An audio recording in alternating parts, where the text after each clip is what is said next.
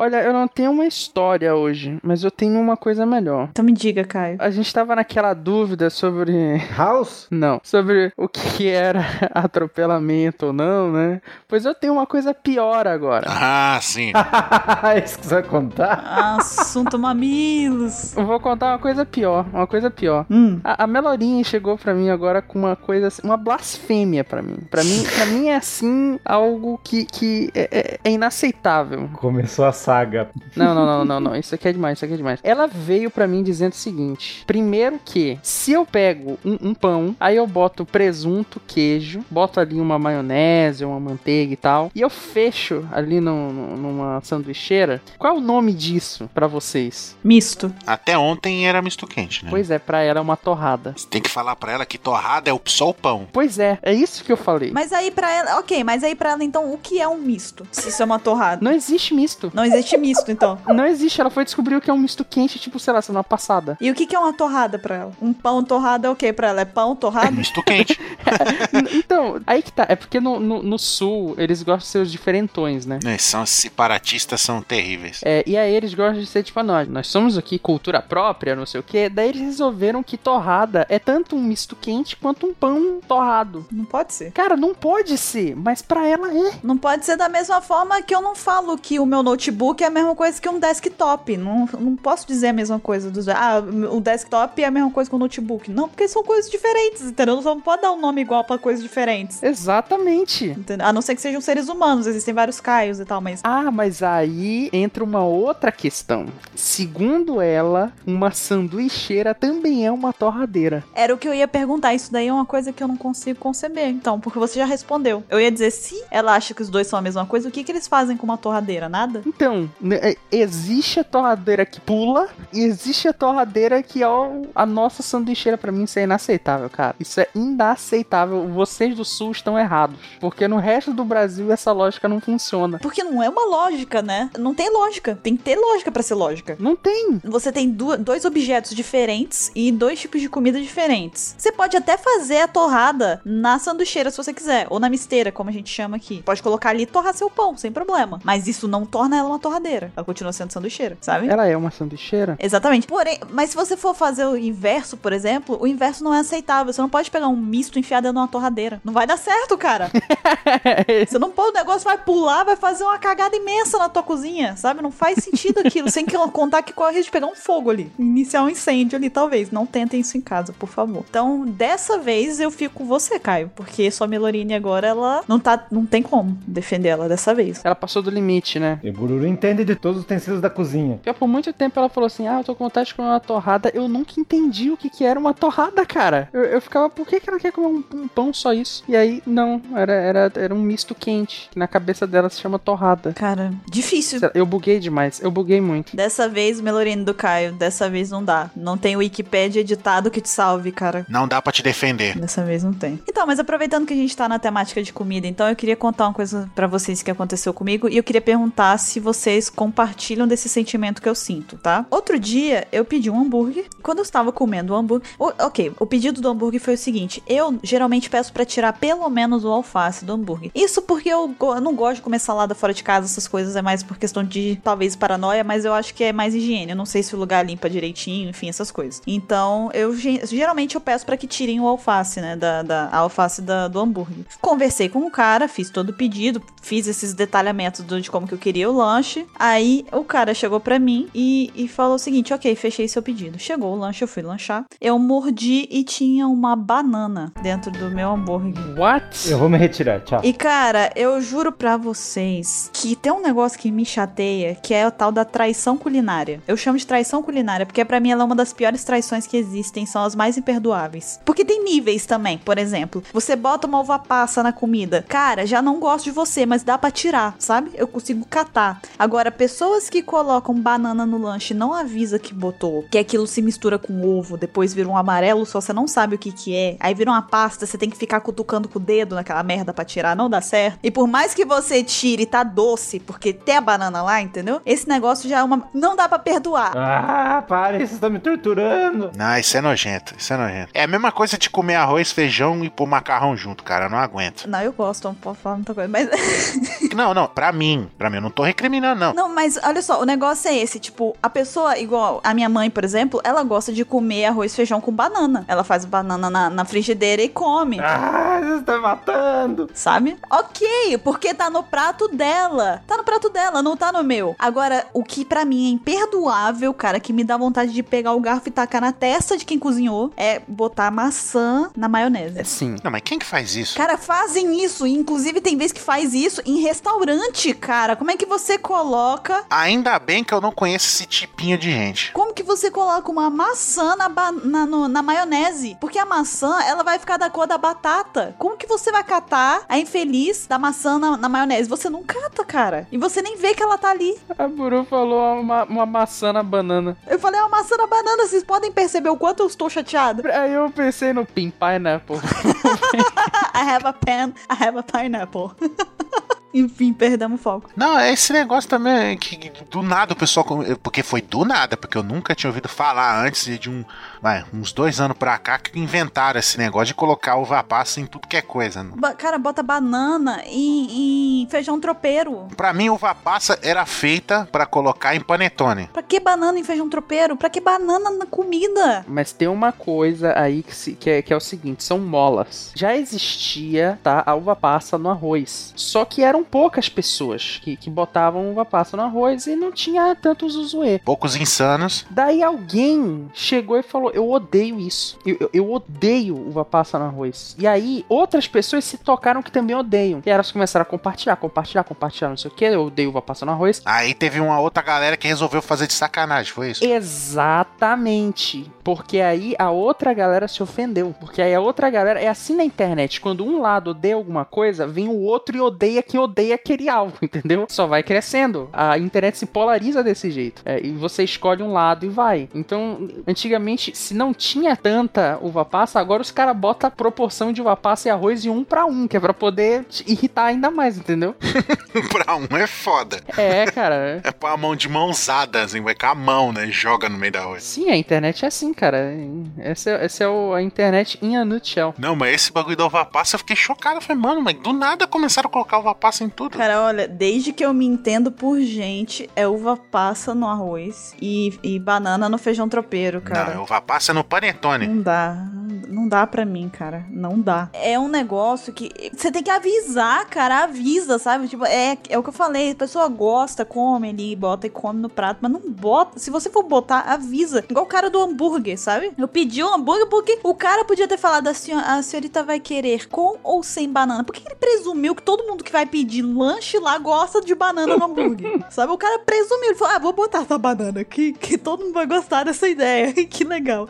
Entendeu? Eu não gostei. Entendeu? O máximo que eu permito de banana, fora se comer ela sozinha, né? Tirando o Mr. 27 que eu odeio, que tá passando mal ali no canto, vomitando. Tá vomitando desde que começou. Ok. Exato. Então, o máximo que eu permito é no banana split e, e açaí. Pronto. Passou disso, já, já tá forçando a amizade. Eu gosto de banana, gente. Eu gosto. Eu como banana com banana com leite, com farinha láctea, é, banana, banana split. Eu como banana com mel, sabe? Mas Também, também, tá permitido também. Ok, gosto da fruta, entendeu? Mas não bota, não faz ela quente no meio do hambúrguer, não faz, pra mim não é legal, entendeu? Tem gente que pode gostar, tem, mas não coloca em todos e presume que 100% da clientela vai querer aquela banana naquele hambúrguer, cara. 27 se tivesse comido aquele hambúrguer, estaria vomitando até hoje, tá? Talvez tivesse morrido, ninguém sabe. Vamos combinar uma coisa: se a pessoa bota banana no hambúrguer, é o mesmo tipo de gente que bota farofa no hot dog. Nossa, essa é novidade pra mim. Eu não sabia disso. Isso é imperdoável. É imperdoável. Não sabia disso. Sim, tem gente que põe farofa no hot dog. Cara, Caraca. Não, não. as pessoas são doentes, eu só digo isso. Eu, sou- eu sou meio Maria Farofa, então não sei, nunca experimentei, não posso dizer. Jesus amado. Mas, né, novidade. Novidade. Não, farofa é pra colocar no, no- no arroz, no feijão ali, ou no- na carninha, no churrasco. Botei na polenta já, dane-se, já botei no estrogonofe, não ligo. Você coloca farofa pra erguer muro também, né, Gil? Só não bota no, no cachorro quente, pelo amor de Deus. Misturo no cimento, faço que nem a Ansem falou, boto no cimento ali, passo no meio do muro. Tem problema. Farofa é legal. Mas, eu, assim, pra mim, é o traição, nível de traição que é imperdoável. Eu fico muito chateada. Eu olho e falo, cara, você podia ter me avisado, cara. Você fez isso comigo, sabe? Poxa vida, tá me vendo comer aqui. Então, Buru, quando você falou isso, eu pensei que você ia falar daquele negócio, tipo, a pessoa tá com uma garrafinha de Coca-Cola ou de outro refrigerante na mão, assim, ou dá um gole aí. Aí você vai dar, o- dar, né? Aí a pessoa vai e toma e tem água dentro. A água é gostosa, mas quando você toma achando que é outra coisa, ela fica com um gosto tão horrível. Cara, eu não gosto de água. O paladar tá se preparando pra uma coisa, aí você vai e sente outra, cara. É, é horrível. É horrível. Cara, eu, eu não gosto de água at all.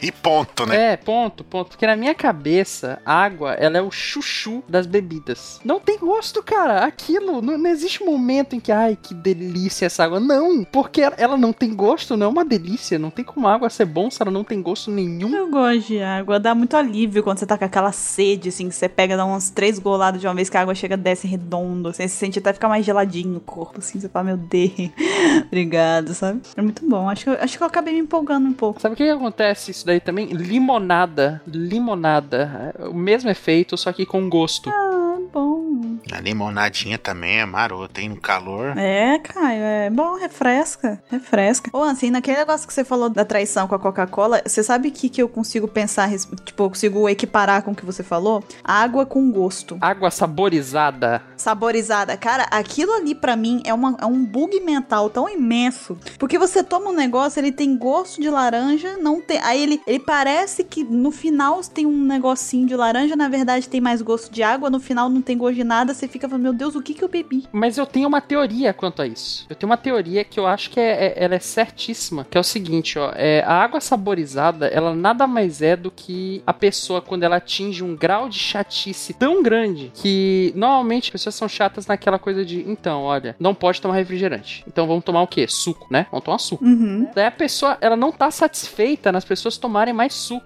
porque ela é saudável demais. Você tá dizendo que isso é tipo Bela Gil? Exatamente.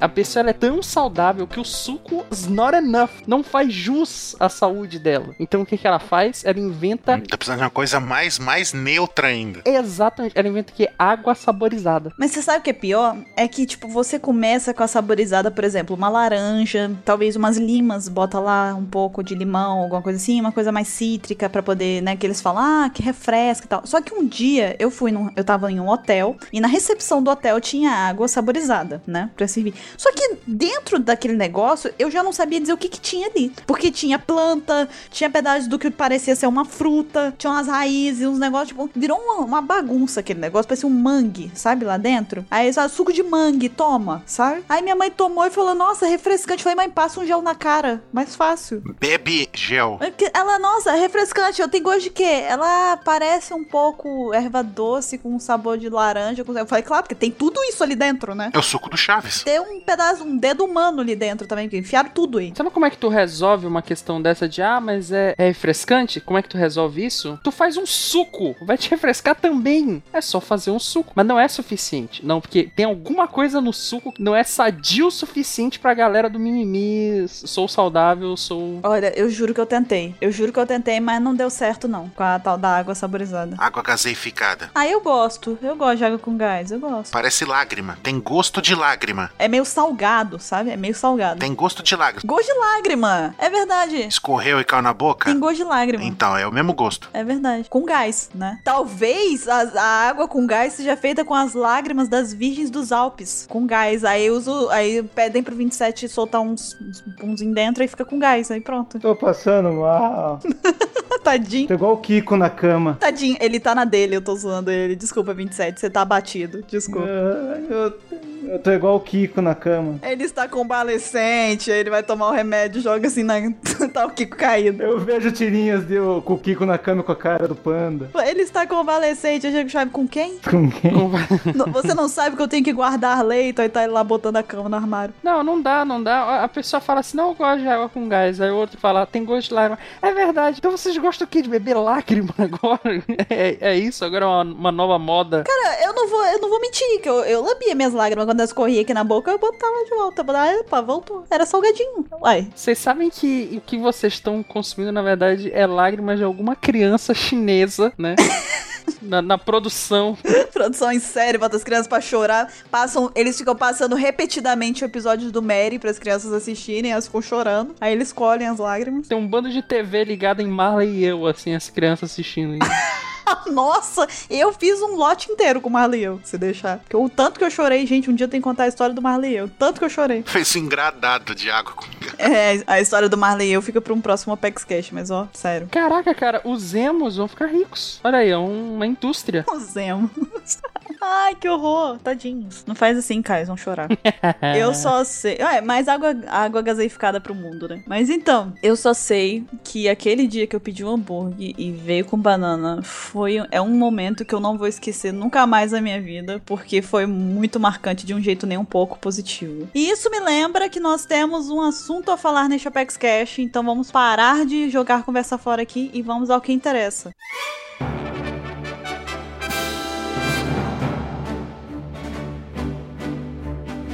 Olá, jovens! Bem-vindos a mais um Opex Cash. Eu sou a Bururu e eu estou aqui hoje com o Mr. 27, com o Ansem E aí? e com o Mr. Caio. Oi, oi, oi, oi. Nossa, que animação, Caio. Caio foi quase aquela pessoa que a gente chamou, ele tava pensando em outra coisa. Aí ele lembrou, tô gravando. Ah, oi, oi, tô aqui. Sabe o que que foi isso? Sabe o que foi isso? Foi a reação de quem consumiu água saborizada poucos minutos atrás. Entendi. A pessoa fica animada, assim, fica. Perde a vontade de viver, né?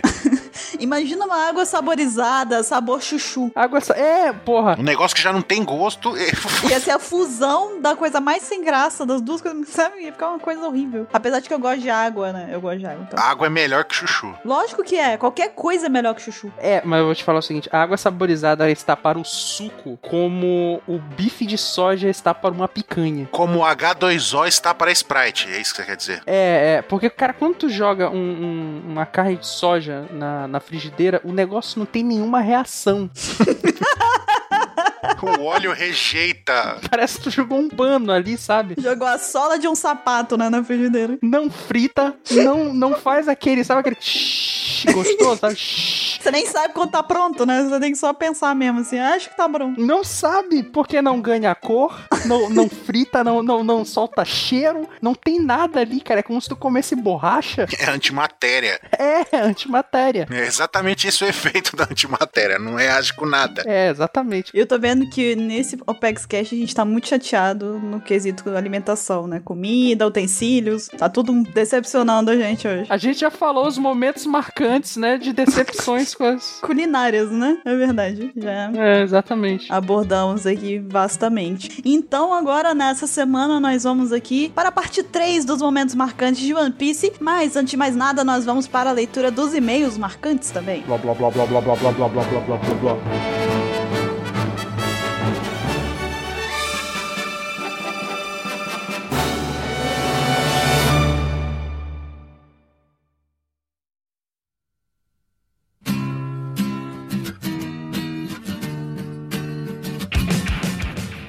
Lá para mais uma leitura de e-mails do Opex Cash. Eu estava com saudade da leitura de e-mails, tinha um tempinho que eu não participava delas, e nessa semana eu estou aqui com o Ansem. E aí? Radialista da Andy, É, desse programa. E aí, galera? ficou igualzinho mesmo, só faltou aquelas remixagens de rádio. Muito bom, muito bom. E nós estamos aqui para podermos ver as fanarts que nós recebemos, ler os e-mails que vocês mandaram e responder as perguntas também. Mas nós também estamos aqui para dar alguns recados. E o primeiro deles, qual é, Ansem? Pra vocês curtirem e seguirem a gente no Facebook. Olha só que coisa incrível. A gente sempre tá pedindo aqui, né? Para crescermos e dominarmos o mundo. Não conta, Ansem, é segredo. Ah, foi mal. Ato falha. Caio, corta. Caio, corta. né, então, pra seguir a nossa, nossa fanpage no Facebook, a gente tá todo dia postando é, imagens, videozinhos, posts do nosso site também. A gente tá linkando lá. Igual recentemente tem, teve a estreia do Reverie, coluninha semanal lá, que a Paloma faz. E a gente tá toda semana a gente vai lá, posta, ela, lança, a gente vai lá, posta também o News World, coisas dos animes, tudo. Então, em hora em hora, igual o resultado da telecena, né? Se ainda existe, a gente tá postando coisa lá. Então, sempre vocês nunca vão ficar entediados na nossa page. Sempre tem uma coisa nova nova lá pra vocês, certo? É isso aí. E também nós temos aqui um recado que, na verdade, nada mais é que um lembrete. Nós queremos lembrar vocês, queridos ouvintes do Opex Cash, que ainda não assinaram o Opex Cash lá no iTunes, deem uma passadinha lá e deem uma avaliação também pro Opex Cash, coloquem suas estrelinhas, seus comentários. Coloque as suas cinco estrelas. É, deixa lá sem nenhuma pressão cinco estrelas pra gente, porque, né? É, não, é que cinco estrelas é o mínimo, é o mínimo, é o Poxa, mínimo. ó, Natal tá chegando, dá esse presente pra gente, tá? Vai lá, dá um, deixa um comentário, fala, pô, adoro o Apex Cash, recomenda pra quem tá ali. Os comentários de vocês servem como uma recomendação pra futuros ouvintes, pessoas que estão ali procurando um Apex Cash, um Apex Cash, né, só tem um. Estão procurando e encontrou já. Mas estão procurando um podcast pra ouvir, alguma coisa assim. E geralmente as pessoas dão uma olhada no feedback dos ouvintes. Então, quanto mais vocês trouxerem de feedback positivo, melhor vai ser. Portanto, deem uma passadinha lá, é rapidinho e vai ajudar a gente pra caramba. É isso aí. E Ansem, vamos agora para as fanarts, né? Quais foram as fanarts que nós recebemos? Se você não quiser ouvir os e-mails, pule para 32 minutos e 23 águas saborizadas. Adivinha quem que mandou as primeiras fanarts? Ninguém mais, ninguém menos que o, já o mítico Nelson Neco Kobayashi, nosso analista. ele mandou aqui a primeira, ele mandou duas, né? A primeira ele mandou Baruque à beira do precipício. Então aqui estamos vendo o Baruque ali na, na beiradinha do precipício, com, a pé, com o pé dele enraizado, né? Ali saindo do chão e o, o Fugitora puxando ele pela camisa, ele caindo no buraco, né? Usando a gravidade. Tá tentando puxar ele pro inferno, como diz a Lari, né? Que isso aí é a referência da história do Baruque com a velhinha lá da farmácia, né? Que foi puxar ele, assim, que tava parado, aí a velhinha foi cair, segurou nele, foi puxando ele, ele aí quase puxou ele pro buraco do inferno, como diz a Lari. Só que ele usou a técnica do enraizamento ninja e não caiu. Baruque é muito ninja. Não caiu. Exatamente. E a outra que ele também mandou é o San Ettore Né? Aí fica aí o trocadilho. Vemos ali o Ettore, né? Usando a técnica de limpeza suprema das três Açoras. É o San Ettore. O Durex no olho. Durex no olho, chinelinho de madeira e a Nami no lixo ali. Tacada no lixo, né? Taca a Nami. Ah, ah, ah. Ah, se o Oda ver isso, cara, coloca na hora no mangá. Coloca isso aí é mítico, golpe mítico. A gente recebeu também uma fanart que foi enviada pela Maíra Cristina. Ela tem 13 anos e é do Rio de Janeiro. E ela também mandou aqui, só que na verdade, ela, em vez de fazer uma tirinha como o Nelson fez, ela fez uma reprodução de como que seria a velhinha da farmácia, né, lá do Baruque. que nada mais é que a Tsuru, uma mistura de Tsuru com Fugitora, uma coisa meio... Ah, é a Tsuru com o poder da gravidade. É, então. Rapaz, Ah, o Baruque achou eu- que tava lidando com uma velhinha simples na farmácia. Na verdade, tava, né? Na verdade, ela se encontrou com uma almirante da marinha. O Baruque não sabe do perigo que tava correndo. Uhum. Pois muito bem, Ansem. E agora, qual é o e-mail que a gente tem para hoje? O e-mail que temos para hoje é de Jaqueline Franco. Ela mandou aqui, ó. Olá, pessoal da OPEX. Meu nome é Jaqueline, tem 21 anos e mora em Planaltina, Goiás, né? Fica referência aí pra quem entendeu. Desde agosto venho acompanhando o OPEX Cast. O primeiro cast que eu escutei foi a Frota do Chapéu de Palha e simplesmente me apaixonei. Inaru, no. Enaru, não. Vocês me fazem rir como todo esse ar cômico, enquanto ao mesmo tempo me fazem estar por dentro de todos os detalhes sobre essa obra que tanto amamos. Agora, todas as minhas terça-feiras são mais animadas e senti que deveria agradecer a todos vocês da OPEX. Então, muito obrigada, né? Ela manda aqui. Eu não vou ficar feliz com isso, sou maldita. Sua maldita, eu não vou ficar feliz com seu elogio.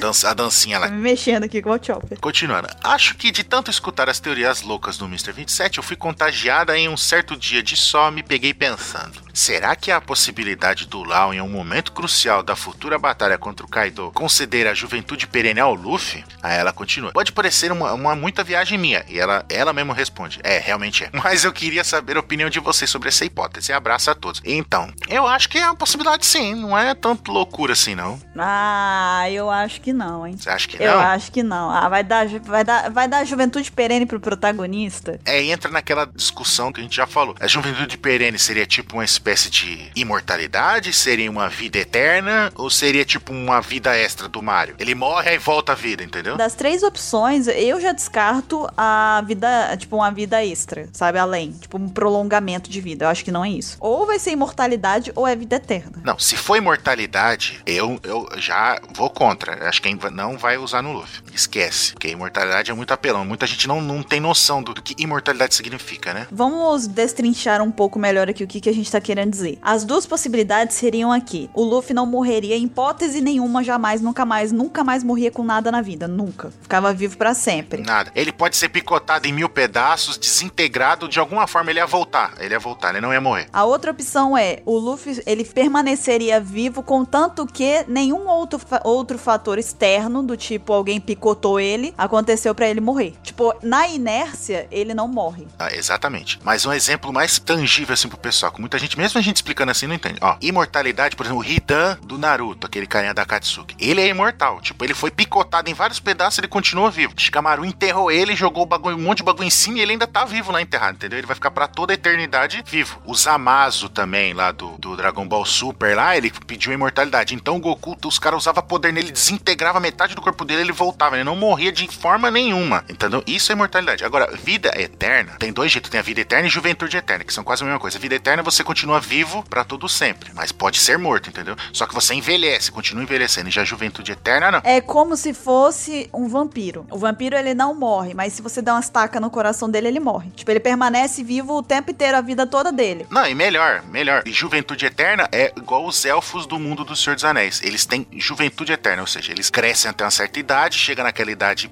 o ápice, digamos assim, da, da, da juventude dele, que eles estão, tipo assim, adultos, param de envelhecer. Eles continuam passando os anos, eles não mudam a aparência dele de jeito nenhum. Mas ele pode ser morto se tomar um golpe fatal, entendeu? Igual aconteceu com vários elfos. Eles são, são têm vida eterna. Então eles nunca vão morrer de velhice jamais. Mas, digo, se alguma doença cometer, eles podem morrer. Se eles forem um golpe fatal, um golpe no coração, um degolado, alguma coisa, eles morrem? Não? Então, nessa possibilidade de juventude eterna, há possibilidade. Agora, imortalidade eu já descarto. Eu acho que nenhum dos dois. Eu espero que não. Espero que não. Eu, eu gostaria de ver juventude perene sendo aplicada para outro personagem, uma outra situação. Não ao Luffy. Não sei porquê, não, não, não gosto. Me agrada mais a ideia dela ser usada em uma outra, de uma outra forma. Então, agora que a gente respondeu, terminando aqui o e-mail. Ah, já ia esquecendo, Baruque, você já foi se encontrar com a moça da pizzaria? Estou curiosa para saber o desenrolar dessa história de amor. Ela dá uma risadinha aqui. Beijos, Opex. Beijos, Jaqueline. Pois é, tá todo mundo curioso aqui. Também quero saber o que, que deu isso aí da pizza do Baruque. Baruque, ele gosta, ele, ele vem, ele solta, deixa o cliente, deixa a história ali no ar pra todo mundo ficar curioso e ele vai embora depois. É meio mestre dos magos, sabe? Ele surge,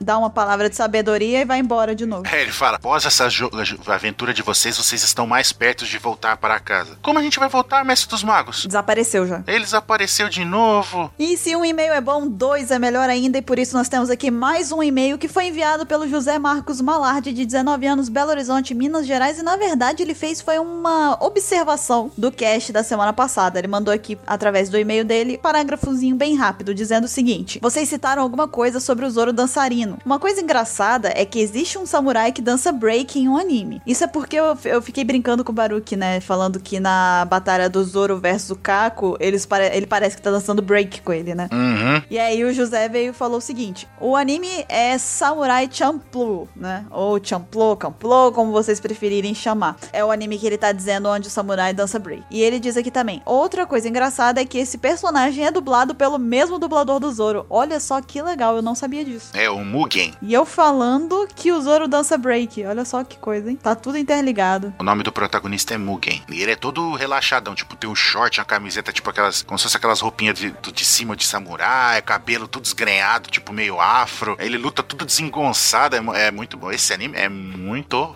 foda. Então, de certa forma, eu, eu acertei. Eu já tô dando spoiler já das próximas indicações que eu vou fazer. Tudo do Shinichiro. Eu vou indicar três animes do Shinichiro Watanabe. Fica o spoiler aí. Pois então, Ansem, qual é a pergunta que a gente tem para hoje? A pergunta foi enviada por Marcos Sávio Polesi. Eu acho que é Polesi, ou Polesi, não sei. De 23 anos, tentando se formar em farmácia. Ele diz aqui: Meus queridos do OpexCast, olá. Eu adoro o SPS do Oda. Gosto tanto que às vezes sigo alguns conselhos e dicas que ele dá por lá. Não faz isso, cara. É, é igual a do Fugitora lá, do, do Fugitora não, do Akaino.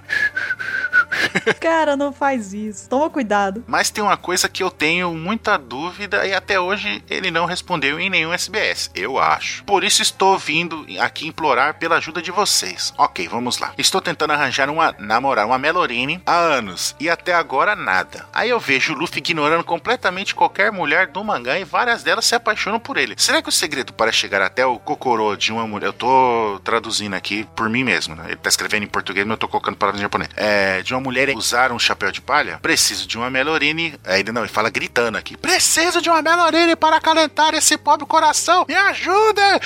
Tá desesperado, coitado. Tá desesperado. Ele precisa de Inaru no no coração dele. Uhum. Ó, eu não vou falar a dica pra você, porque tem um sério problema, porque eu também não sei esse, eu não sei esse mistério, é um mistério muito grande. Mas como a gente tem a sorte que a Bururu tá aqui, é que é uma Melorine, ela pode nos dizer como é que conquista o coração de uma Melorine. Olha a saia justa que você me botou, hein, Ansem. Uhum. Olha aí. Não, olha. Nossa, se eu soubesse, eu falava. Eu também não sei. Eu tô com canetinha, com papel e com a canetinha aqui pra anotar.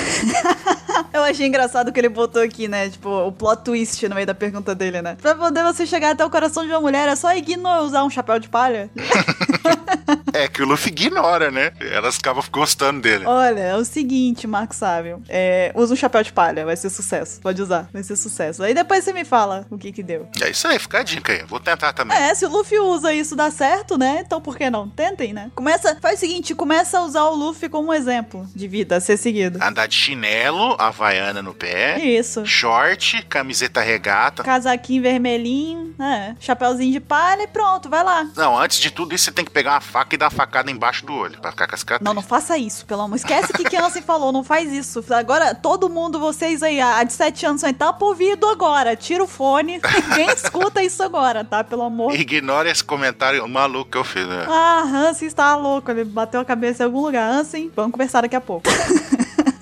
Faz o teste do chapéu de palha, usa o Luffy como exemplo, mas lembra que o Luffy ele ignora uma Melorine completamente, mas ele não ignora ela no sentido de faltar com respeito, tá? Não, isso ele nunca fez. Essa é a chave crucial pra você conseguir chegar até o coração de uma Melorine. Não trate ela mal, ok? Então eu, te desejo boa sorte, cara. Se você conseguir achar uma Melorine pra poder acalentar seu pobre coração, manda um e-mail pra gente depois que a gente quer saber o que, que deu, tá bom? Ainda principalmente se funcionar o chapéu de palha, né? Porque se funcionar, a gente vai ter aí uma, um experimento comprovado, podemos aí já. É, e vai aumentar o mercado de chapéu de palha, vai crescer, Vai né? vender aí pra caramba, o pessoal vai estar todo mundo em clima de festa junina, vai ser maravilhoso.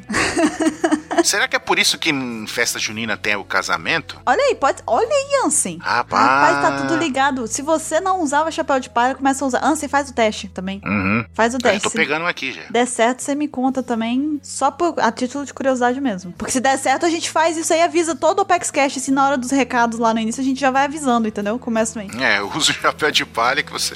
Nós temos aqui alguns recados, então. O Ministério do da OPEX adverte. Se você quer encontrar uma Melorine, favor usar um chapéu de palha, sabe? Algo assim. Uhum. Pois muito bem, então nós vamos ficar aguardando o seu retorno, Marco Sávio, e eu também vou ficar aguardando o seu retorno, Ansem. Vocês me contam depois. E nós vamos ficando por aqui agora porque tá na hora de Opex Cash, tá na hora da gente ver a parte 3 dos momentos marcantes de One Piece. E eu e o Ansem vamos ficando por aqui. Se você quiser participar, mande o seu e-mail para contato@onepcx.com.br. Até a próxima leitura de e-mails e um bom Opex Cash para todos. Falou!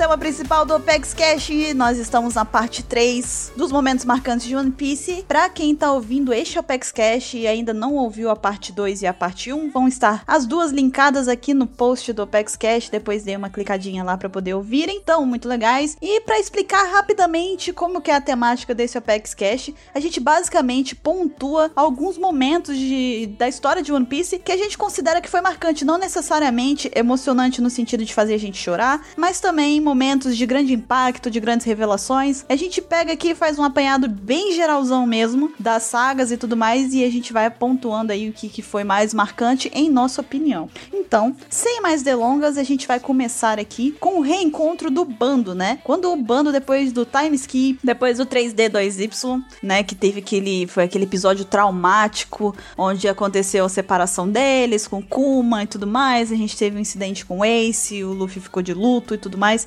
e todo mundo ficou esperando o momento em que eles iam se reencontrar, né? A gente ficou vendo durante um tempo aí no mangá e no anime todo o treinamento de cada um deles, cada um foi para uma ilha específica, passou por situações específicas e acabou melhorando, né? Acabaram treinando nesse meio tempo, foi até um pedido do Luffy para que eles estendessem essa distância entre eles por mais tempo, e isso acabou sendo muito positivo para cada um deles, né? Então tava todo mundo numa expectativa muito grande, principalmente porque teve a mudança de aparência deles também, né? Ele passou-se muito tempo, dois anos, então eles mudaram a aparência deles, ficou todo mundo muito ansioso para ver isso. Para mim foi um negócio, um momento muito legal, cara. Foi muito bacana ver cada um deles chegando, o Zoro chegando com a perona, ele chegou antes e foi aquela piadinha dele ser o que se perdia e ao mesmo tempo ele chegou primeiro. Eu, e aí, o que, que, vocês acharam? Eu, para mim, cara, foi, sei lá, valeu muita espera, sabe? Eu, eu, fiquei muito emocionada de ver eles se reunindo de novo, ver, caraca, como que o Sop tá diferente e tal. Nossa, como o cabelo da Nami cresceu. Eu achei muito legal. O que, vocês acharam? Cara, eu gostei muito e eu esperava. No momento que eu vi assim eles, eu pensei, meu Deus do céu, tanta coisa nova. Sa sabe o que, que foi? Eu, eu, tenho um bom exemplo pra isso daí. Foi tipo virada de season no LoL. Quando tu vê todos os itens novos e tu vê os champions mudando pra cacete, tu pensa, meu Deus do céu, vai ser muito foda, vai ser não sei o que. E aí algumas coisas surpreendem, as outras decepcionam, né, Brook? Mas enfim. É, e no final, sei lá, foi, foi, foi bem legal porque a gente vê um pouco o peso do retorno deles naqueles dois anos que eles se separaram, né? Porque, querendo ou não, põe um pouco no, no, na pele do personagem, tu tem que imaginar que, tipo, tu tem uma família, ou tu tem um grupo de amigos,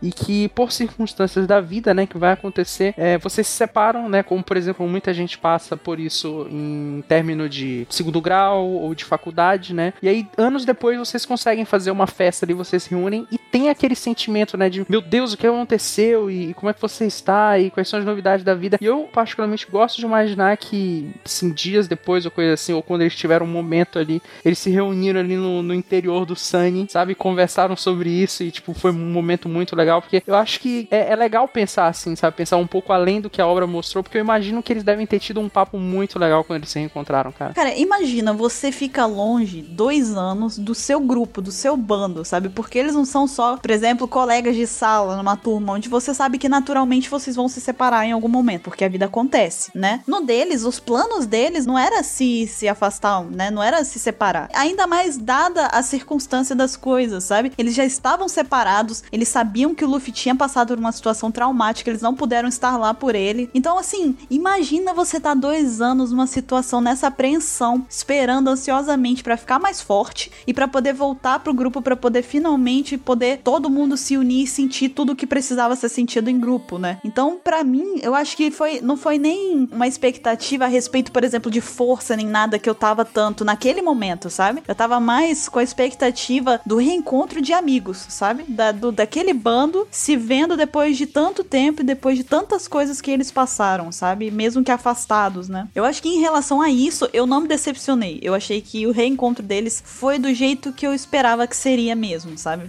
Eu não tive nenhum tipo de frustração por esperar a mais ou a menos daquilo. Acho que foi exatamente como eu imaginei. A minha frustração veio mais pra frente, numa outra saga. É. Mas a gente fala isso daqui a pouco, entendeu? O que, que você acha, assim, disso daí? Então, eu fiquei com mais expectativa é pra ver o que, que tinha mudado na psicologia dos personagens, sabe? Porque todos eles, de algum modo, ficou traumatizado, né? Não tanto quanto o Luffy, né? Mas, tipo, sofreu alguma coisa nessa separação e a gente via neles, né? Tentando voltar lá naqueles pequenos episódios lá, eles se lascando, se tentando tudo errado. Você vê no desespero deles tentando voltar e dando tudo errado. Aí, né? Até que eles veem a mensagem do Luffy e tudo lá, aí eles pegam e dá, tem aquele, tipo, paz de espírito. Falar, ah, não, tá tudo bem. Você falou isso, então tá tudo bem. Então a gente vai se encontrar. Aí, né? Tem o um treinamento e quando eles voltam, tipo, você vê que não mudou só fisicamente, né? Tipo, mudou a personalidade, né? O Zop depois voltou a ser o covarde que era, né? Mas no começo ele tava bem diferente, assim. É um dos que mais você nota, assim, entendeu? E um negócio que eu achei incrível, assim, foi o, o, o Zoro, né? O Zoro foi o primeiro a chegar, mas só que não tinha mostrado ele ainda, né? Foi mostrando todo mundo, todo mundo. Ah, chegou o último a chegar, foi não sei quem. Ah, que legal, não sei o que. Agora a gente vai se reencontrar. Quando eles estão indo pro, pro. Acho que é o Sanji que tá indo pro, pro navio, aí vai pra um lugar errado lá. Aí do nada o navio explode do fundo do mar, assim. Quando vai ver o Zoro sentado nele. Aí fala aquela frase lá, tipo, é. É, eu vim, eu vim pro Sunny era o navio errado, não sei o que lá.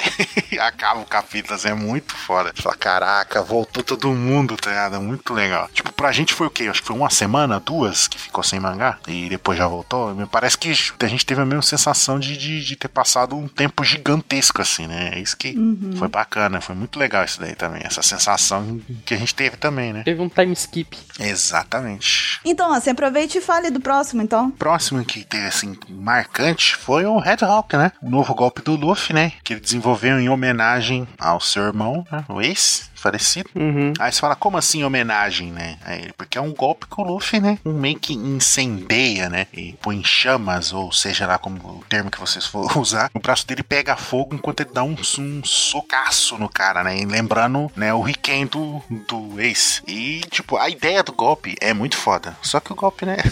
é pouco efetivo, né? É, ele é visualmente muito bonito, majestoso, legal. Conceito. Pá, muito foda, é inspiração. A única intenção do golpe foi ter um fundo emocional, emotivo pra Sim. coisa. Não foi exatamente pra ele ser funcional, pra ele ser útil, né? Não é. É só pra, tipo, fazer uma homenagem. Porque, na minha opinião, ele é mais fraco que o, que o Pistol. Você não viu o especial? Ah, lembrando que especiais e filmes não são canon, mas continua. Não, mas ali expressou totalmente o sentimento do Red Hawk. Foi na hora que o Word ficou falando que o Ruff não conseguia proteger ninguém, não conseguia proteger ninguém, o Ruff ficou pegando pilha, pilha, pilha. Ele lembrou de todos os sentimentos que ele sentiu de perder o Ace, lembrou dos sentimentos do Jinbei, ter falado que tem que lembrar ainda do que, do que ele ainda tem, que ele juntou toda a raiva, ele fez o hack, o hack do armamento na mão, e daí foi com tudo e deu, deu o golpe. Daí Até o Ruff falou, nossa, é o sentimento do Ace aqui no meu punho. Tá, isso aí é o que a gente tá falando. O conceito do golpe é foda. É tipo ele carregando toda a determinação do Ace. Quando ele enfrentou o Rod Jones, não ficou tão bem explicado que nem explicado no 3D2Y. Sim, é que o conceito do golpe ele é inegável. Bem feito, de. Enfim, não é uma palavra que, que descreva foda, né? Mas. Porque se você for ver o kanji do golpe do Ruff, é, se fosse ler, o Ruff fala é Rikenju, mas não é Riken. O kanji é Riken, só que daí lembra do Ace, né? Mas daí tem, ele coloca o katakana lá do Red Hawk, Red Hawk. Tá, isso é muito foda. É, esse jogo de palavra do Oda é genial, cara. É o, o trocadilho, é o trocadilho que o Oda faz. É, sem dúvida. É muito foda isso. É porque ele fica sonoramente, é, fica sonoramente lembrando, né, o Riken, né? E ao mesmo tempo não, né? Isso que é foda. Não, o kanji é o Riken, sonoramente é Red Hawk. Então, é esse tro- é que eu tô falando, eu acho que eu me expressei mal, mas tipo, é, fica esse, esse trocadilho do, do sonoro com o escrito, tudo, que aí fica, além de estar remetendo ao Ace na, na escrita, no, no som, essas coisas, remete no conceito, né? Que ele fez, meio que esse golpe é uma homenagem dele, falar, ó, eu tô carregando meu irmão comigo, não, não esqueci dele, sabe? Tipo, isso é Mas muito daí- o foda. problema é que daí no One Piece fica muito perdendo o foco do fogo, né? Porque os caras que tem Mera Mera no Mi tem golpe do fogo. O Ruff tem golpe de fogo. O Sandy tem golpe de fogo. Se você tem um emocional aflorado, no mundo de One Piece você consegue fazer faíscas de fogo. Olha que legal. Então, mas agora eu tô parando pra pensar, o golpe não ser tão poderoso assim, né? Tipo, praticamente não é, é inútil o golpe.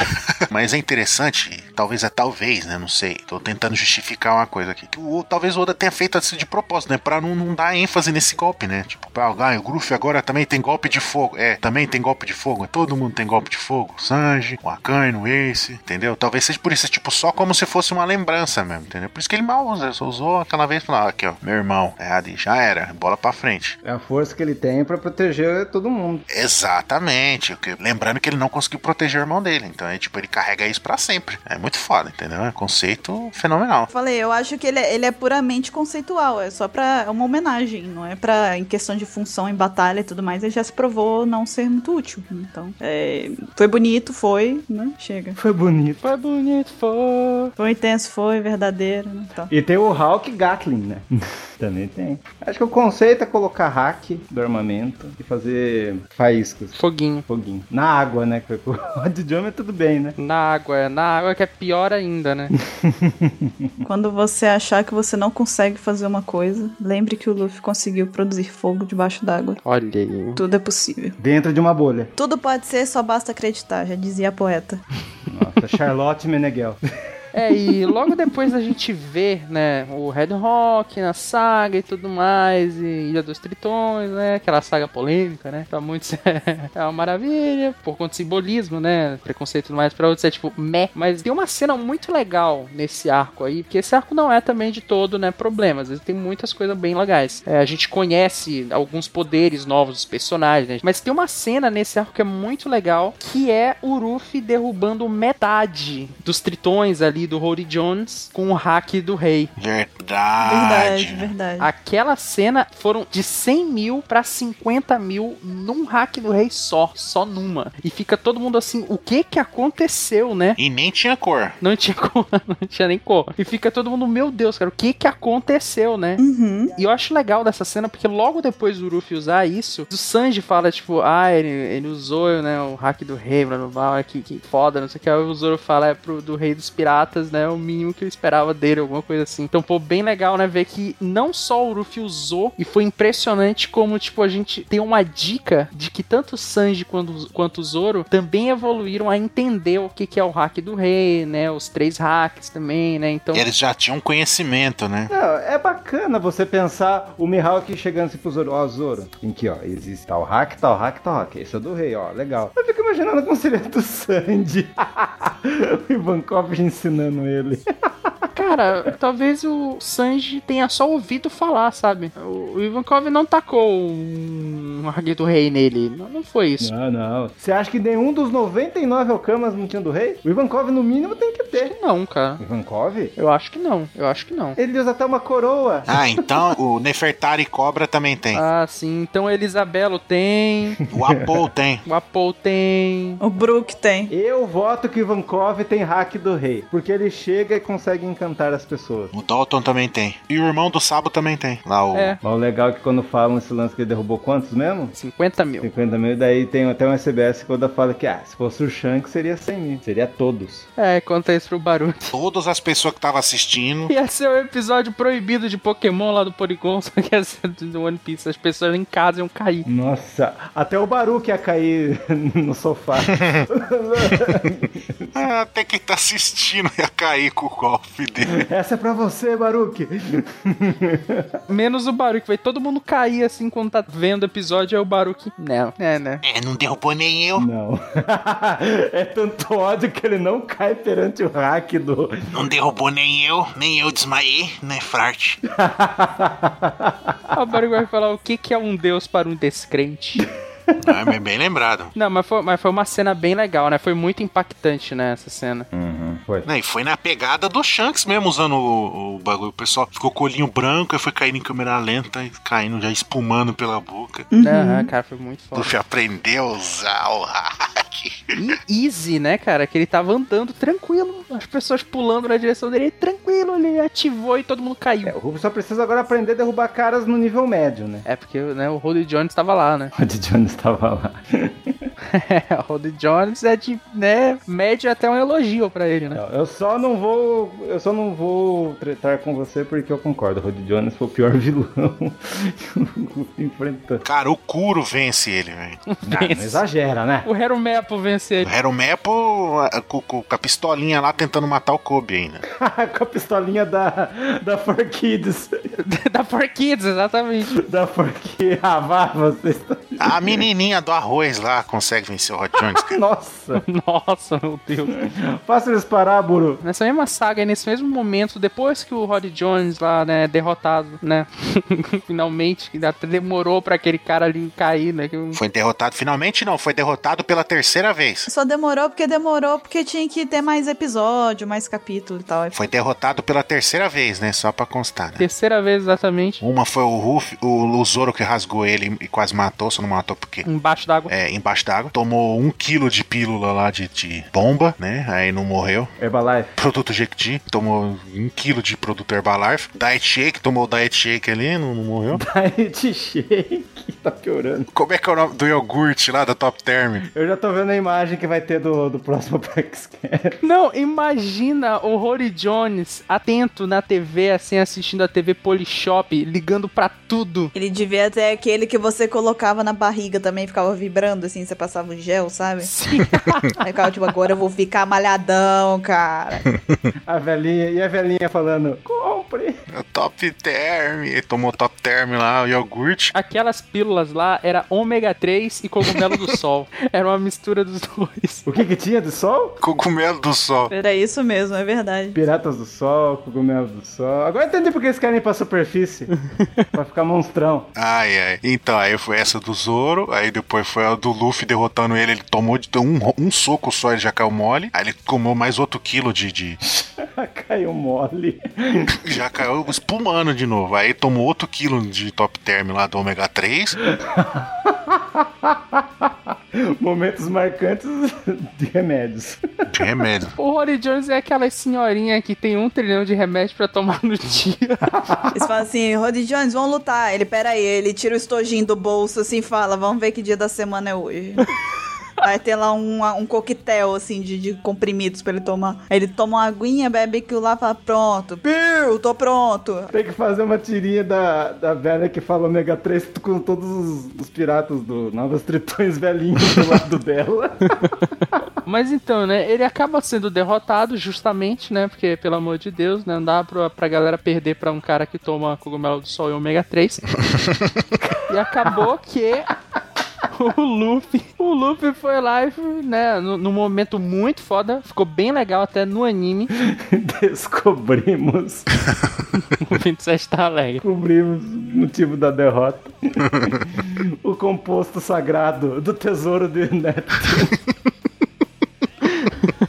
ômega 3 cogumelo do sol, é isso, né? Ai, ai, mas enfim, daí essa cena ficou muito, muito legal no anime, que tem todo aquele lance lá da fábrica, né, do, de doces, que eles comem os doces, daí a, a Big Mom ameaça e não sei o que, nós vamos, vamos chegar aí, se não tiver doce vai dar merda, não sei o que, porque aqui é Big Mom, vocês não podem atrasar. E aí o Lu fala, né, então, seguinte, a, a ilha não pode ficar sofrendo esse tipo de, de ameaça e não pode ficar no, sob o teu comando Os caras são meu brother. porque agora a Ilha dos Tritões é minha. E a, a Big Mom fica, manda, no anime ela manda só aquele coso, né? Ela fica puta com ele, né? Moleque atrevido, né? Tipo, Muito foda. Pegou, virou pra ela e falou, ó, ô tia, perdeu. perdeu. Perdeu o Playboy. Cheguei aqui, é meu, meu território. Foi namorar, perdeu o lugar.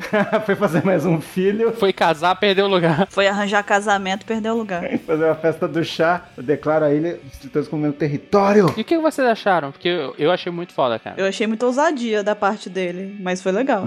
Mas eu achei que era um momento, pra mim, esse é um dos momentos que faz eu, eu acreditar que o Luffy tá próximo de ser um Yonkou. Não porque eu acho que ele, tipo, tá num nível absurdo de força, coisa assim, mas porque eu sempre falava assim, antes disso acontecer, de fato, eu falava, eu acho que o caminho natural do Luffy é ele seguir os passos mais ou menos do Barba Branca. Ele vai ter os territórios deles, ele vai ter uma frota dele, e sempre falava assim, não, mas isso não faz o feitio do Luffy, não sei o que. Só que isso daí foi ele seguindo o passo do Barba Branca. Uhum. Foi ele seguindo o passo de um Yonkou, sabe? Foi ele fazendo o- a- aquelas coisas que vão tornar ele no final um pirata mais forte. Mesmo que fuja do que parece que é o, o caminho do Luffy, porque ele nunca foi de fazer esse tipo de coisa, né? Mas é o caminho pra ele se tornar um Yonkou. E uma hora ou outra ele, ele ia ter que fazer, e eu acho que o Oda fez muito bem isso. Porque ele acabou explicando muito bem, dando um motivo muito bom pro Luffy fugir da característica dele e pegar esse território pra ele como se ele fosse, assim, sabe, um pirata que se preocupasse com ter territórios, com influência, coisa assim, que a gente sabe que esse não é o motivo que o Luffy pegou a ilha, né? Ele não tá lá porque, ah, não, sou o dono da Ilha dos Tritões, né? ele pegou pra proteger a ilha. E eu acho isso muito legal. Uhum. Perfeito, perfeito. Você falou tudo, cara. Mano, e é no anime, como você mesmo disse, cara, ficou muito impactante. A cara de raiva do Luffy foi, agora o território é meu. E disse, caraca, mano, eu lembro no mangá quando aconteceu isso. A gente, meu Deus do céu. Todo mundo ficou maluco no, no dia que saiu o capítulo, hein? É incrível mesmo, cara. Sem sombra de dúvida, merece estar aí. Ficou muito foda. Foi uma coisa também muito inesperada, né? Essa foi uma atitude dele muito direta, assim, que eu acho que pouca gente imaginou que ele faria, sabe? Que ele chegaria no final e ia chegar assim do nada. Uhum. Porque a gente tava na Ilha dos Tritões, tava recém chegando ali no Novo Mundo. Eu acho que boa parte das pessoas que acompanham a história não esperava esperavam que uma Yonkou fosse ser envolvida desse jeito, logo de cara, sabe? Uhum. Tão cedo, tão cedo. E aí o Luffy me pega no final da, da saga e já declara guerra a ela. Então já deu uma pimentada muito grande é, na continuidade da história, sabe? Porque ficou, aquilo ali acendeu Uhum. é, a chama da, da animação de qualquer pessoa que tivesse ficado pra baixo com a saga ou descontente com a saga dos tritões, né? Aquilo ali foi um, um negócio pra acordar mesmo. Falar, porra, caraca, que massa. O que, que vai vir, né? Dali pra frente. Um dos editores do Oda falou assim: Oda, olha. Faz um negócio aí. cara. Rory Jones é sacanagem. Rory Jones não dá Oda.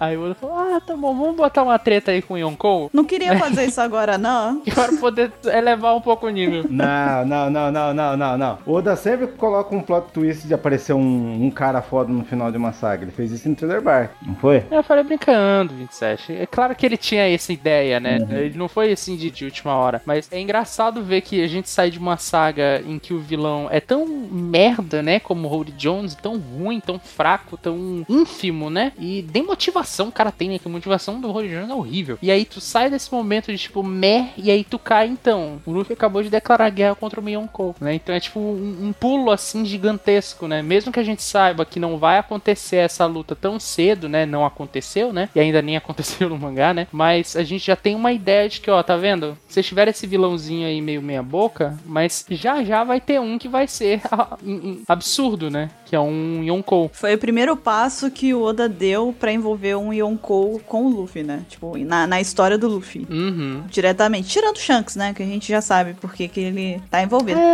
Por motivos diferentes. Mas em questão de confronto, né? Uhum. Foi o primeiro passo que o Oda deu. Foi muito legal mesmo. Então, 27, qual é o próximo momento marcante que a gente tem aqui? Ah, foi uma chegada muito molhada. Foi a chegada ao novo mundo. Reafirmação da promessa juntos com a família do Labum. Como é que é? Chegada molhada. Foi a chegada molhada. Chegada molhada. Foi isso mesmo que você ouviu, Caio. Foi isso mesmo. Ué, É...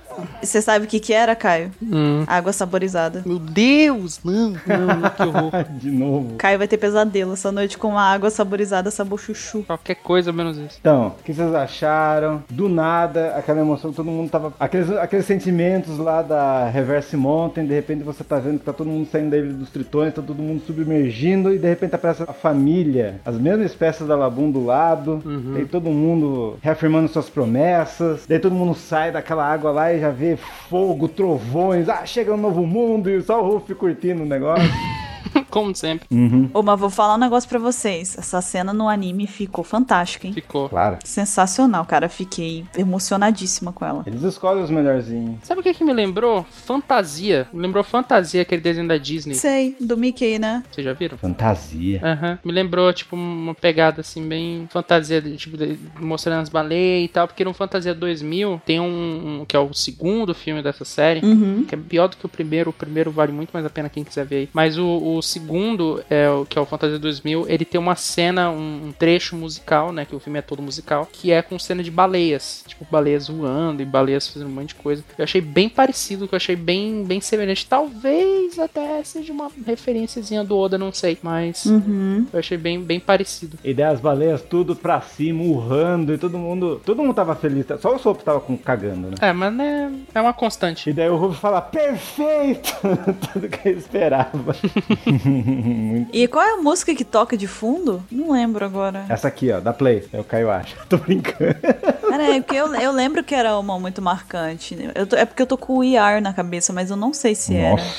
Era a música de abertura? O ER foi na, no Capstream. Não, não, durante no anime, quando eles estão subindo, que ele tá- eles estão falando um monte de coisa, estão relembrando os, os votos deles, Então toca é, We Go. as ambições e tudo mais, toca uma música junto. É o Eagle? Será que é We Go? Não me lembro agora. Ah, que raiva. Eu lembro que era um- é uma música. Eu não lembro se era o ER ou se era o Eagle. Agora vou ficar devendo. Talvez não seja nenhuma das duas também. Não vai ser nenhuma das duas. Talvez nem tocou música. Mentira, tocou música. Não, já, já tá no gatilho aqui. Daqui a pouco a gente faz o tirateima enquanto Tocou Weekend. o, o diretor mandando ponto aqui daqui a pouco pra mim, eu- a gente passa essa informação. O diretor tá achando. Eu não lembro se é We Are, se é We Go, aí tocou Weekend.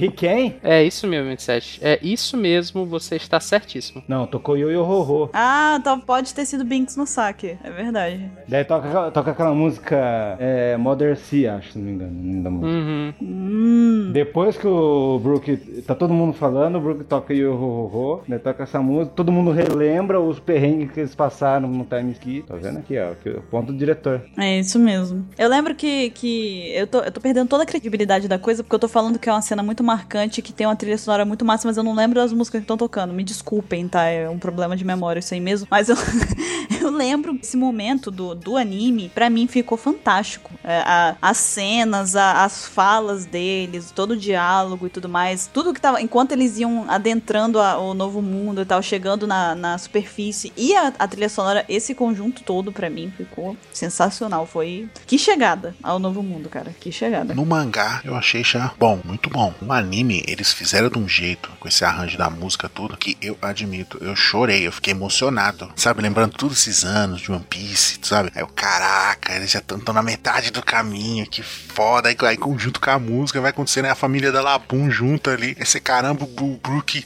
desesperado ali, meu Deus, a Labum tem que encontrar com ela, todas essas coisas. O Luffy pulando, gritando, todo mundo ali sai, como o Mr. Vicente falou, raios, trovões, aquela chuva, um mar revolto, e todo mundo comemorando ali. Eu falei, mano, que foda. Eu lembro que na situação, eu tava vendo o episódio, terminei de ver o episódio, minha irmã chegou em casa, ela olhou assim, ficou olhando pra mim, ela viu que eu tava tudo com o olho vermelho, sabe, marejado, assim, de, de chorar. Ela não falou nada, mas ela percebeu, assim, sabe, é muito foda. Mas você sabe por que, que ele cantou Yo Ho Ho, né? Por quê? É porque ele tinha perdido os amigos dele e agora ele encontrou novos amigos. Não, ele viu as baleias. Tinha as labuns lá, né? As baleias. Tem as labuns. Bem. Daí ele lembrou. Eu acho que é uma junção. Uma É junção. uma junção de tudo. Foi suor nos olhos, muito X nos olhos. A gente tem que agradecer que a Forkit tinha parado até aí, né? Porque senão imagina ele subindo no novo mundo, aí tá lá um banho de montanha. Um monte de pedra, né? Um cardume de montanha. Um cardume de icebergs. Bando de montanha. Eles iam pular assim, até um monte de pedra. Versão Toei, versão For Kids. E o Brook correndo de lado pro outro. Meu Deus, ele tá de montanha, meu Deus. O Brook ia falar: Eu ainda vou voltar pra você, pedra labum. Não é frio o poder do Brook? Já entendi porque escolheram iceberg.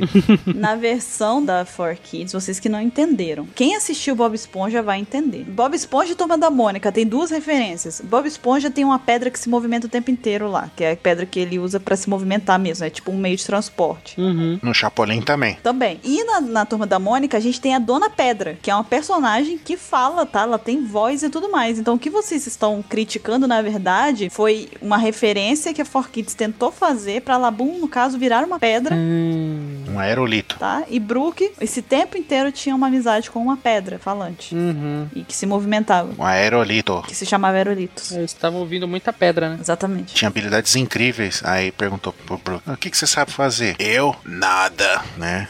Pra nem te falar, né? Tudo bem, tudo bem, entendemos. É, e quando o Brook conversava e ele ouvia a pedra, ele tava literalmente ouvindo as pedras. Então, Ai, meu Deus. Daqui a pouco vamos fazer o Bob Esponja com o Comandante Pica. Tá bom. Hein? Tá bom, tá bom, tá bom. Hein? Tá bom. Isso é sinal, né? Que pra gente continuar, né? eu vou pra próxima. Posso ir? Tá, então tá.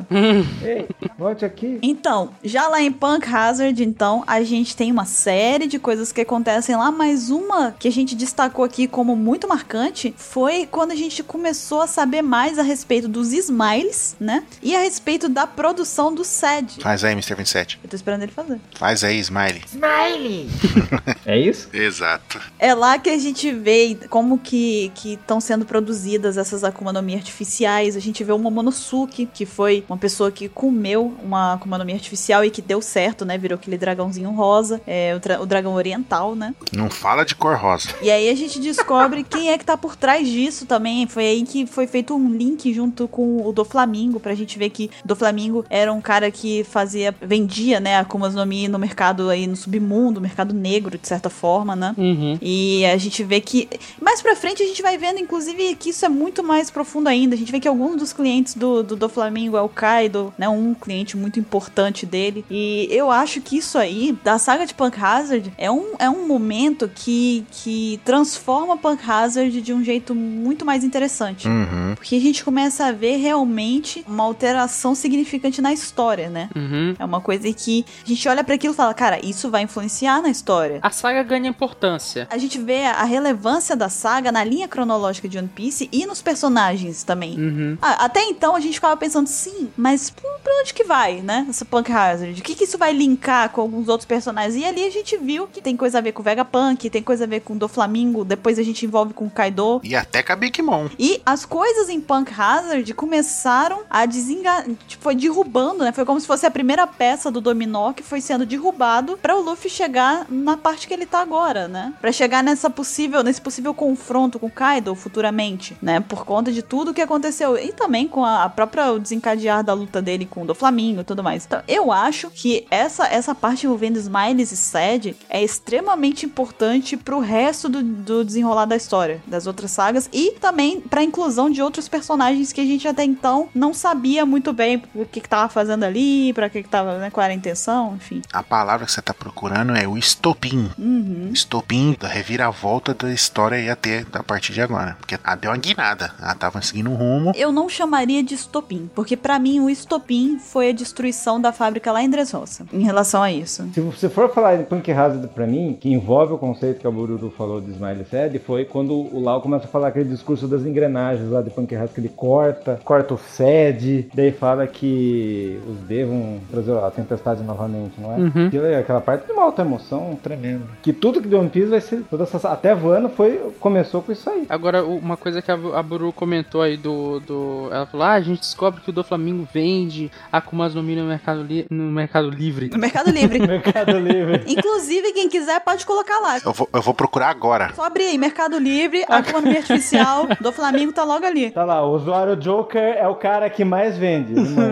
É, vocês não vão achar como do Flamengo, tá, galera? É Joker. Procura assim. No LX ele vende lá no Mercado Negro. Tá. E aí eu só imaginei. Ele tá lá com 10 anos de experiência no Mercado Livre, com- de confiança, 100%. Várias estrelinhas. Vai começar a cair a porcentagem dele agora, porque o Luffy cagou tudo, né? Então não vai mais entregar. Eu só imaginei o Doflamingo andando assim na rua, aí ele para alguém passando assim, ele, ei, ei, quer comprar aqui? Aí ele abre assim a, a, a jaqueta dele, sabe? Em vez de ter aqueles reloginhos, As plumas rosas. Nossa. em vez de ter relógio pirata, tem, tem um bando de Akuma no Mi. Quer comprar uma frutinha mágica? Exatamente. É o corvo do pica-pau? Você disse Smiley? É, exatamente.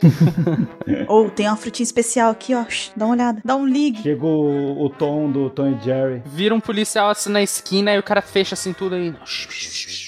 Disfarça, disfarça. Aí ele sai correndo. É o rapa, é o rapa. Não, rápido, rápido. A bocada de Smiley. Aí vem a banda, o rapa correndo atrás dele. Uau, rapaz. Ele vai fugindo. Meu Deus. Eu tô imaginando um clipe da MTV. Tô indo muito longe agora. É, é, calma, volta um pouco. Ai, Ansem, me salva, Ansem. Viu como é bom? Não. Me salva. Então, né? Depois disso, né? Dessa insanidade aí, né? Inclusive 30 reais uma Akuma no Mi no Mercado Livre. Baratinho. Até mandei o link aí. Tá baratinho, né? É porque agora tá difícil de produzir, o pessoal não tá comprando mais, perdeu um pouco da confiança na entrega, tu vai ter que baixar os preços, né, pra vender o estoque. Uhum. Uhum. É Black Friday.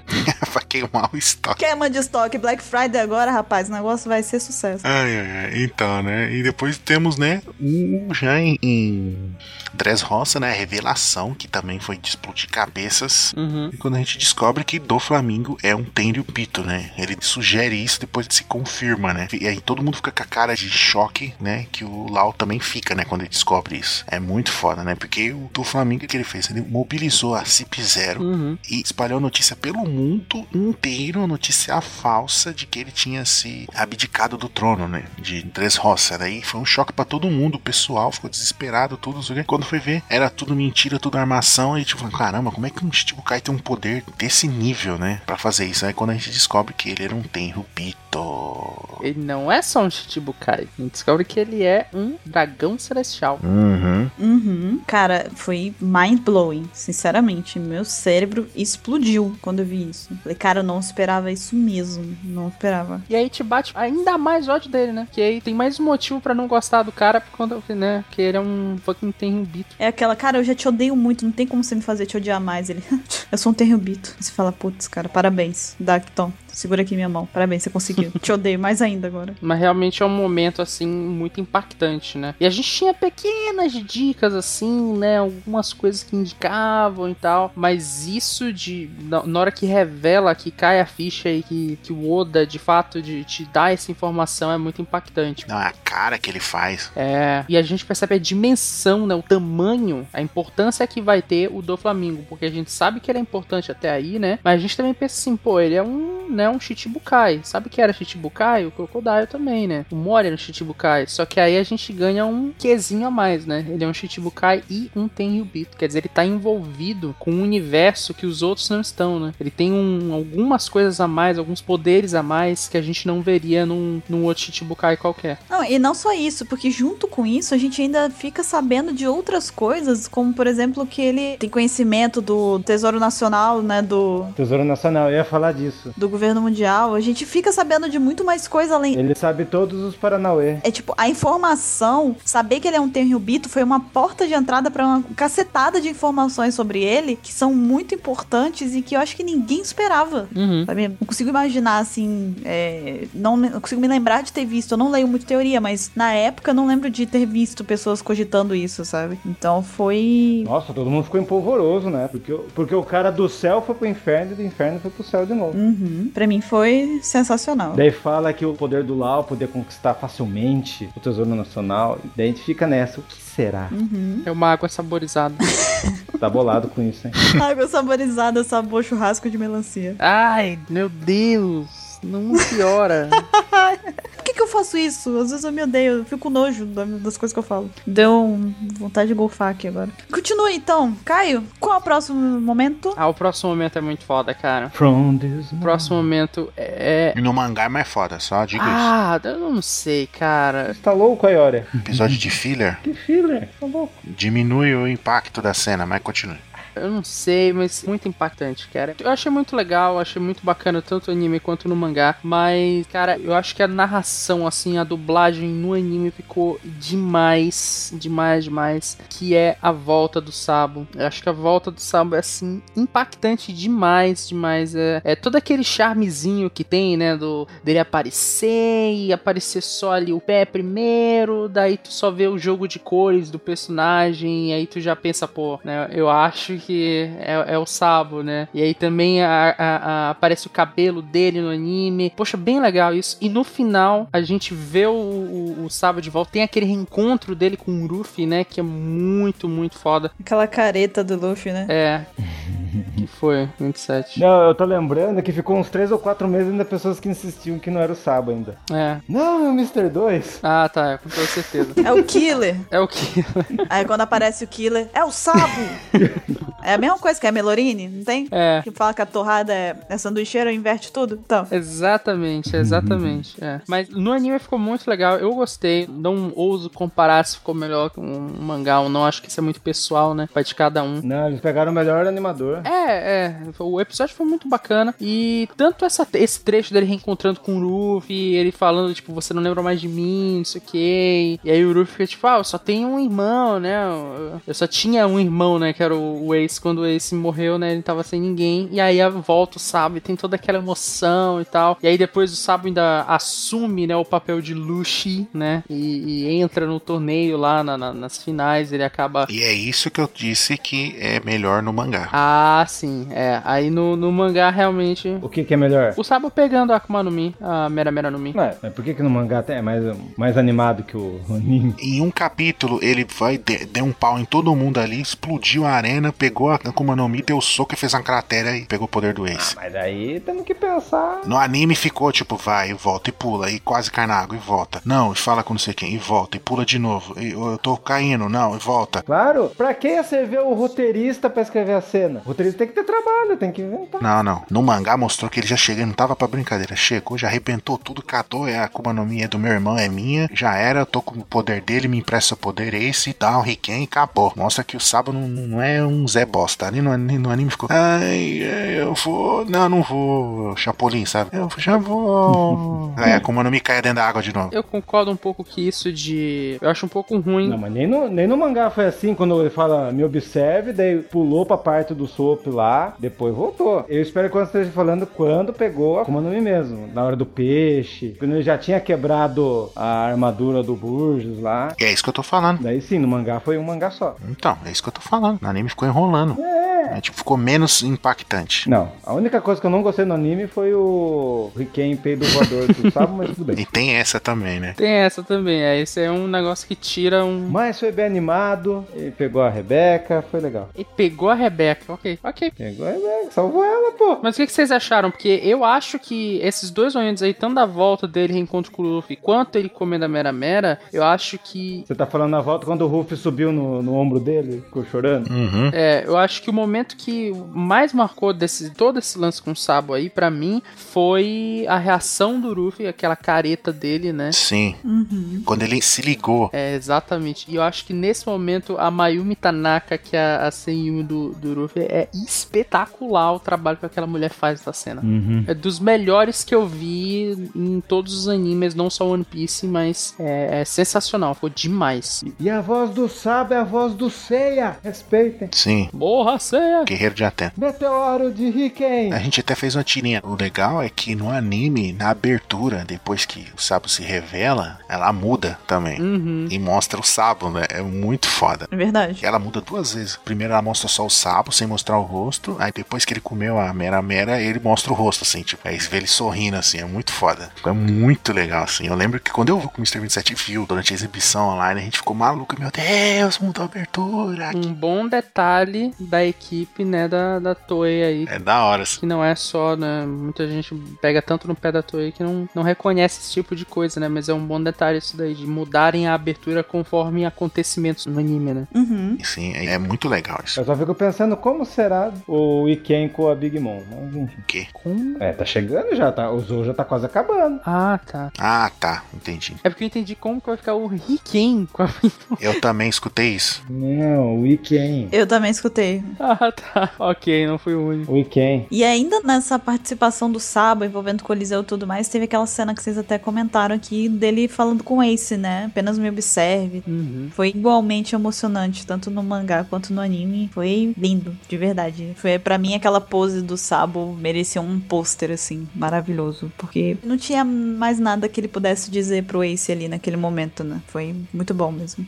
É, e a gente vê que o Ace era tão bom, né? O, o Sabo pega com o Manumi dele ali em dois segundos tá fazendo um uso melhor do que o Ace. Exato. O Sabo pegou a Mera Mera, fez o Telecurso 2000, ali na hora mesmo, falou, aprendi. Ah, vocês zoam muito. É hora da revisão, aí matou todo mundo. É, treino, treino, jogo é jogo, gente. O Sabo fez aquele treino do, do Matrix que tu entra lá no mundo virtual e aí tu sai cinco minutos depois. Foi o treinamento do Dragon Ball também, né? Que ele entra naquela sala do tempo lá. Sala do tempo. Foi tipo isso. Ai, meu Deus do céu. Vocês zoam muito esse. Não, o fato é que, né, opiniões à parte, o fato é que ele dominou muito rapidamente a Akuma no Mi do Ace, né? Cara, é exatamente a sala do tempo, porque lembra que o Goku entra com o cabelo escuro e ele sai Super Saiyajin? O Ace entrou, saiu Sabo Loiro. Então, Sabo Sayajin. é, Ó as coisas que saem no cast. Que bom, é um tipo novo de Saiyajin, você muda a fisionomia também. é, muda, muda a história, personagem, muda tudo. É o Saiyajin estilo Dr. Ray, né? É, exatamente. Faz cirurgia. Nossa. E pra gente encerrar aqui esse Opex Cast de momentos marcantes, nós temos um extremamente marcante. Eu não achei. Qual é, 27? Põe, põe, põe.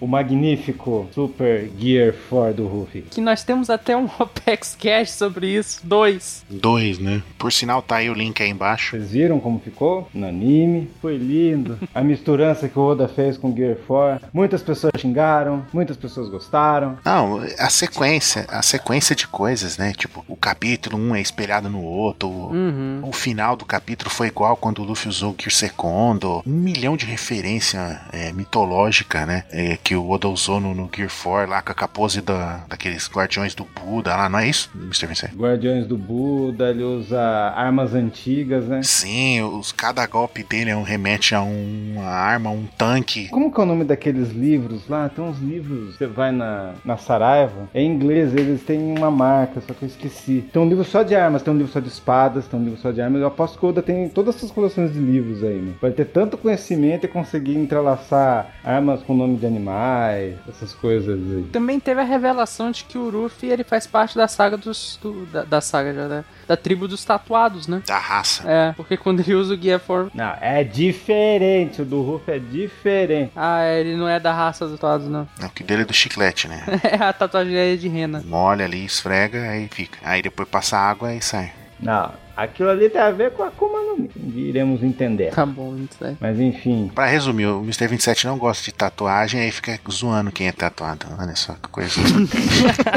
O legal do Gear Force foi a apresentação dele no mangá, né? Que ficou aqui, terminou daquele jeito que ficou todo mundo insano, né? Sabendo que ele ia no próximo capítulo é, apresentar o golpe novo dele e aí estourou, explodiu de teorias. e você acertou. Tanto é que, como o Ansem falou e lembrou muito bem, a gente até fez um Opex Cash dedicado a isso. Foi só da nossa expectativa. E aí depois a gente fez um da realidade, mostrando o quanto a gente tinha fracassado nas nossas teorias. Mas você acertou. Eu acertei mais ou menos, né? Foi um pouquinho, né? Mas é, eu achei muito legal isso, porque se eu não me engano, teve ainda uma, uma semana de pausa, não foi? Teve, teve. Teve o, a- o golpe, foi uma semana de pausa e depois o golpe. não, o do anime foi no ano novo, vocês lembram? Não, tô falando do mangá. O mangá foi No mangá teve pausa. O mangá teve pausa. Foi um sofrimento. Foi o capítulo que ele terminou fazendo o golpe, iniciando, né? Sem mostrar como que era. Aí uma semana de pausa e voltou, não foi? Você está no meu caminho. Uhum, isso. Sim. Gear Furro. É, que o do Flamengo ficou falando com o mangá inteiro. É, você fica no meu caminho, não sei o quê. É você que tá no meu caminho. Eu dá uma lufada. Daí depois ele fala: a partir de agora você não vai nem conseguir se mexer. É tipo que se mexeu, né? Mas, né? Começa o sabugo. Deu uma sabugada. Daí os caras falam: mas ah, lá o nerfou do Flamengo. Nerfou. Eu acho que o Ruff ia vencer do mesmo jeito. Não ia, não. Hum, estamos num tópico delicado. Isso só mostra. Ó, vou levantar uma polêmica aqui. Eu invoco a carta do Isso Não É Tema pra esse Opex Cash. Ó, eu vou levantar uma polêmica aí, você já usa essa carta. Ok, vou deixar ela baixada por enquanto. Vou, vou falar e quando eu terminar, você usa a carta pra mudar de assunto. Tá, já tá na mão aqui já.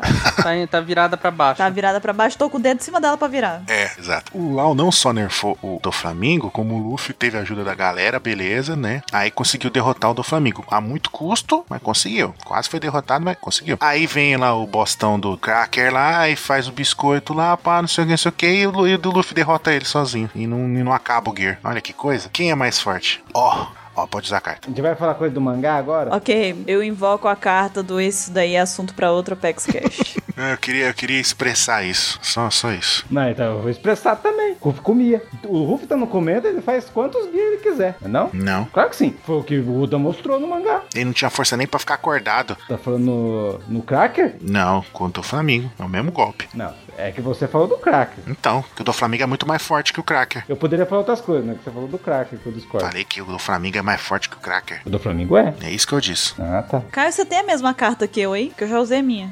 Eu tenho, eu, eu estou ativando minha trap card aqui, chamada esse tema para outro Opex Cash.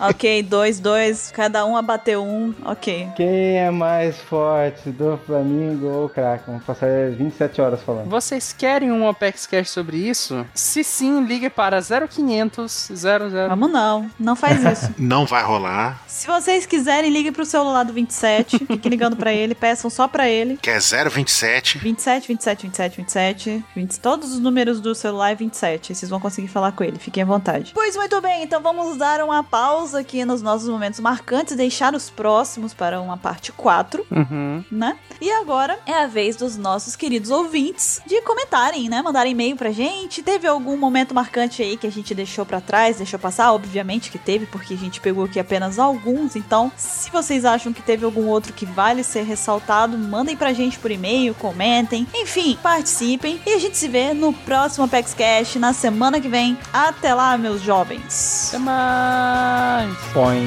Falou! põe, põe, põe.